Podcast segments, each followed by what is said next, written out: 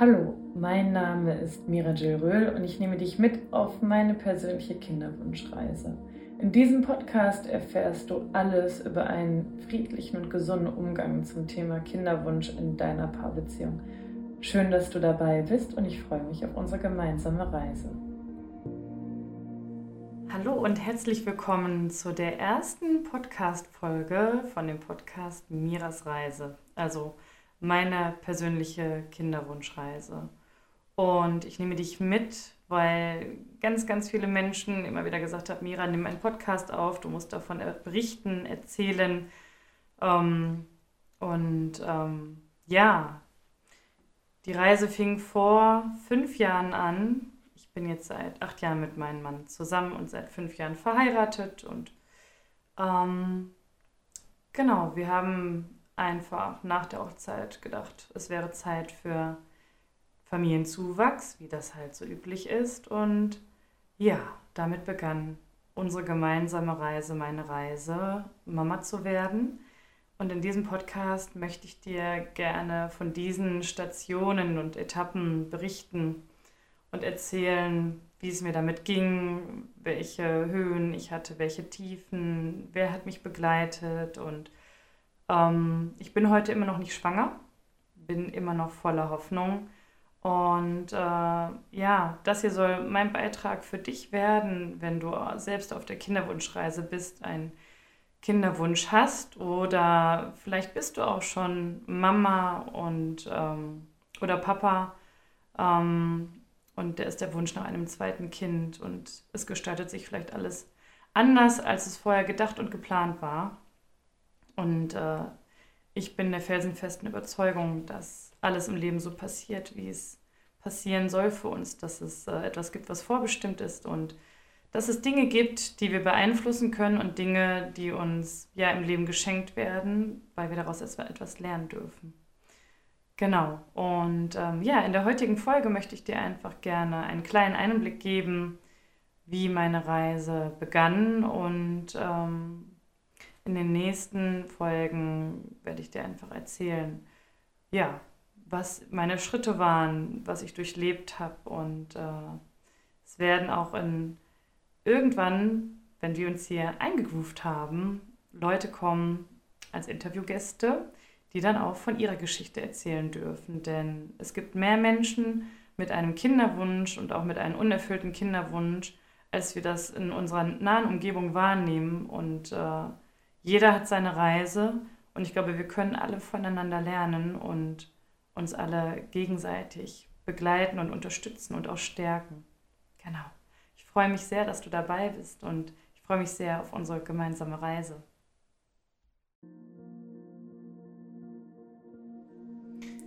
Ja, wie alles begann. Ähm, ich wollte schon sehr früh Kinder kriegen. Ich hatte eigentlich mal den Plan, mit 24 geht's los. Ähm, dann war der richtige Partner nicht da. Mit meinem Mann bin ich zusammengekommen, da war ich 29 und habe gerade mein Studium angefangen. Ich bin von Haus aus Gymnastiklehrerin, habe also schon immer auch mit Menschen gearbeitet, äh, zu, der Zeit, zu dem Zeit, derzeitigen Zeitpunkt noch nicht mit Kindern oder Babys. Und ähm, wir wollten es dann auch richtig machen. Erstmal Studium fertig machen, dann ja, heiraten, und am besten noch ein bisschen arbeiten, vielleicht auch noch die Studienschulden ein bisschen minimieren. Ähm, genau, mit unserem, unserer Hochzeit 2018 habe ich dann die Pille abgesetzt, beziehungsweise nicht die Pille, die äh, Gynefix entnehmen lassen. Die Pille hatte ich äh, ähm, mit 2021, habe ich sie damals abgesetzt. Genau, und seitdem mit der Gynefix, das ist eine ähm, Kupferkette, verhütet. Ähm, ja, und äh, wie man es dann so macht, ich habe aufgehört, Alkohol zu trinken, habe mich gesünder ernährt, habe geschaut, dass ich den Sport etwas reduziere und ähm, bin dann nach einer Festanstellung nach meinem Studium in die Selbstständigkeit gegangen und es tat sich nichts. Und erst, ich war schon so ein bisschen nervös und habe gedacht, hm, was ist da los?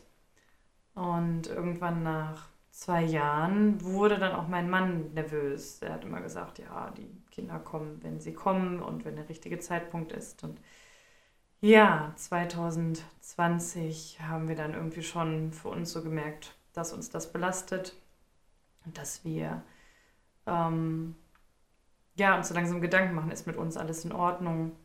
Und äh, wir waren dann in, beim Arzt und äh, ich habe ein Blutbild machen lassen, ein ganz normaler Ultraschall. Mein Mann hat ein Spermiogramm machen lassen und auch da war alles in Ordnung. Und dann haben wir uns einfach nochmal ein halbes Jahr, dreiviertel Jahr Zeit gegeben und uns auch irgendwie gesagt, ja, stressige Zeiten, gerade ist es vielleicht auch gar nicht so gut, Kinder zu kriegen, weil ich ja selbstständig war.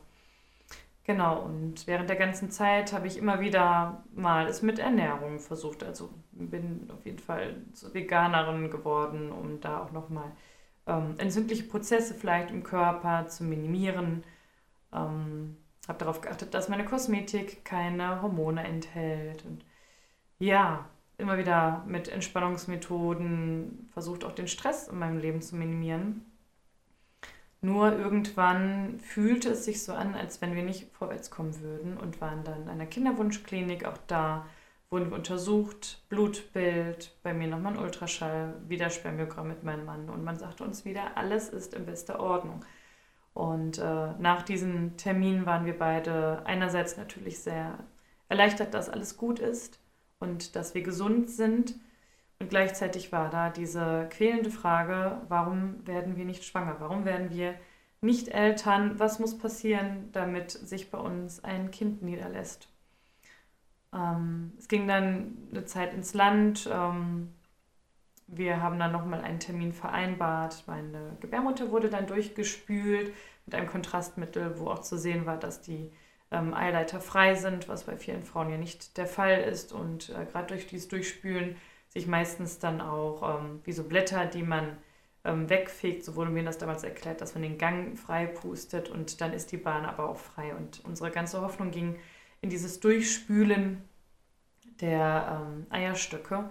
Und ähm, ja, ich habe dann schon ein Rezept gekriegt von der Frauenärztin ähm, für eine Hormonbehandlung, um so ein bisschen meine ähm, Produktion für meine Eier für meine Eizellen etwas anzuregen.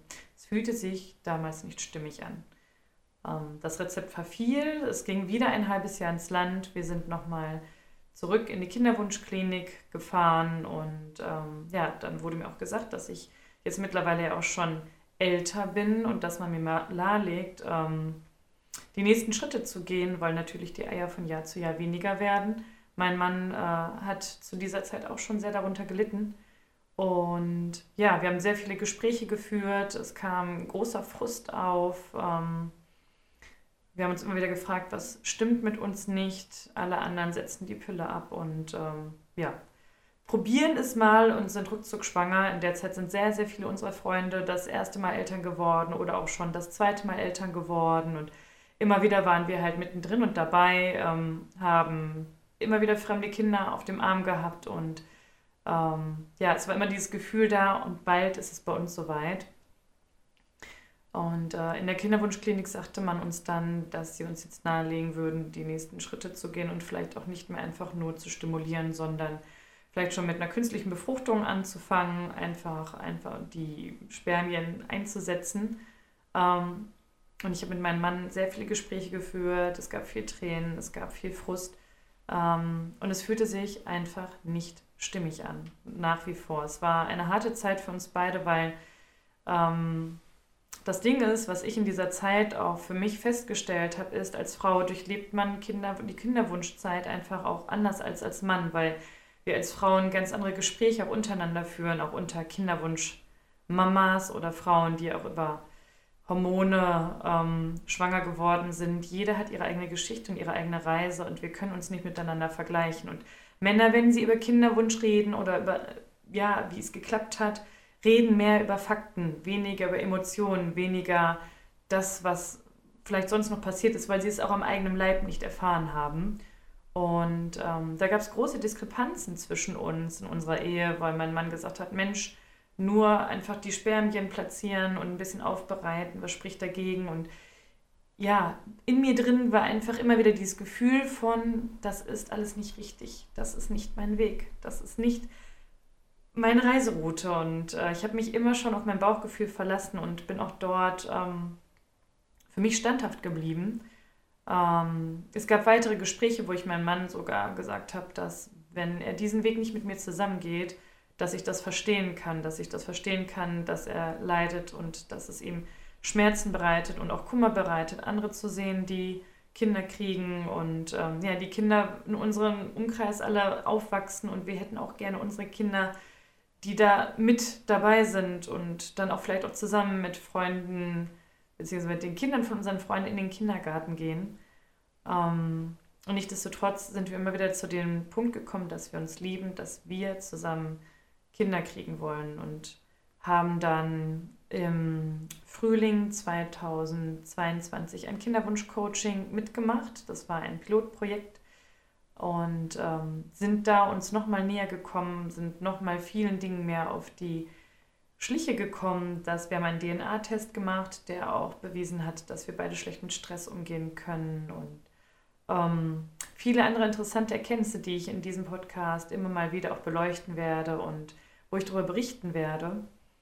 Mm, und es hat uns auf jeden Fall in dem Sinne weitergebracht, dass wir schon mal mehr bei uns selber wussten. Und es hat mich weitergebracht, weil ich wusste, dass dieser Weg der richtige ist. Ich habe nicht einmal in der Zeit Hormone genommen und ähm, immer wieder auch geschaut, wie geht es mir? Wie geht es mir wirklich und warum möchte ich überhaupt Mama werden? Und bin auch diesen Wunsch immer mehr auf den Grund gegangen und habe mich dabei auch nochmal selber besser kennengelernt, habe meine Familienhistorie aufgearbeitet. Und ja, im Endeffekt war es so, dass wir das Kinderwunschprogramm abgeschlossen haben und dann wieder voller Hoffnung waren. Es ging wieder einige Zeit ins Land. Wir haben dann zu diesem Programm, zu diesem DNA-Bluttest, den wir damals gemacht haben, Supplemente genommen.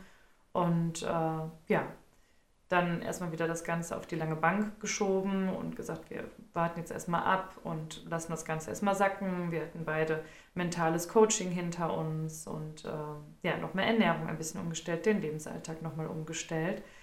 Und im äh, Winter waren wir wieder an einem Punkt, wo wir wieder beide sehr frustriert waren, sodass wir nochmal einen erneuten Termin in einer anderen Kinderwunschklinik in Angriff genommen haben der nicht funktioniert hat, weil ich mich einfach auf diesem Gelände verlaufen habe, niemand mehr erreicht habe in dieser Klinik, da angerufen habe, E-Mails hingeschrieben habe. Ich habe die Klinik nicht gefunden und das für, war für mich das Zeichen. Es ist einfach nicht mein Weg, meine Reise. Und auch da stand dann wieder so ein bisschen die Frage im Raum, ist es noch unser gemeinsamer Weg?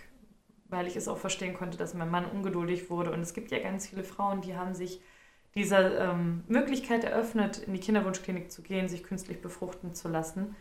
Ähm, meine Beweggründe dahinter waren einfach, dass meine Oma schon ähm, zweimal Brustkrebs hatte und beide Brüste amputiert waren und ich halt auch für mich wusste, dass äh, die Chance bestehen könnte, durch eine Hormonbehandlung selber an Brustkrebs zu erkranken. Und das war für mich auch einer der Punkte, warum ich gesagt habe, dass die Kinderwunschklinik und hormonelle Behandlung nicht mein Weg sein können. Ja, ähm, nach diesem Winter, nach dieser gescheiterten weiteren äh, Unternehmung, noch mal in die Kinderwunschklinik zu gehen, kam ein Winter mit sehr viel Trauer, mit sehr viel Wut, mit sehr viel Hoffnungslosigkeit. Und ja, dann waren wir im Jahr 2023 und auch das Jahr ist ereignislos vorübergezogen bis zum Sommer, wo ich meinem Mann noch mal den Vorschlag gemacht habe, ähm, die Jenny zu kontaktieren. Sie ist Epigenetik-Coach und hat uns durch dieses Kinderwunschprogramm begleitet und ich habe ihren Weg bei Instagram verfolgt ähm, und habe halt gesehen, dass sie wesentlich neuere Erkenntnisse hat, sich nochmal weitergebildet hat und ja, seit dem, ich glaube Mitte September, sind wir jetzt bei ihr wieder sozusagen in Behandlung, haben also weitere Tests gemacht, haben nochmal unseren Hormonstatus bestimmen lassen und sind jetzt mit Supplementen, die alle auf natürlicher Basis sind, eingestellt.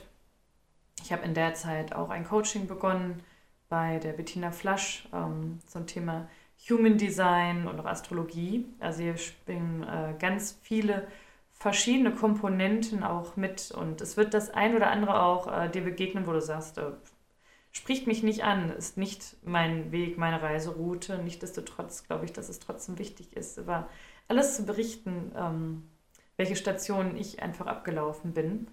Und ja, jetzt sind wir hier voller Hoffnung weiterhin.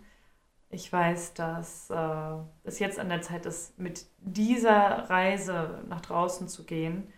Und ich werde einfach in den nächsten Folgen immer mal wieder kleine Schritte erzählen, erklären, meine Gedanken dazu mitteilen, Dinge, die anderen Menschen auch geholfen haben. Ich bin selber Kinderwunschcoach und mittlerweile sind vier Frauen durch mich schwanger geworden, durch mein Coaching. Und das hat mir einfach gezeigt, es gibt so viele Gründe, warum wir noch nicht Eltern werden, warum wir noch nicht als Frauen Kinder empfangen. Und mein ganz großer Wunsch und mein tiefstes ähm, Bedürfnis ist es dir, Wege zu zeigen, wie du deine Kinderwunschreise mit deinem Partner glücklich gestalten kannst, damit gut umgehen kannst, dass es friedlich bleibt, dass ihr für euch immer noch das Licht seht, auch in dieser Dunkelheit, die wir manchmal auf unserer Reise im Kinderwunsch um uns rum haben. Und ja, ich freue mich sehr darauf. Ich bin sehr gespannt auf Austausch und weiteren Geschichten und ähm, ja, in diesem Sinne freue ich mich auf die nächste Folge mit dir, wünsche dir nun einen schönen Tag, eine gute Nacht, wann auch immer du diesen Podcast hörst und siehst und sag einmal bis zum nächsten Mal.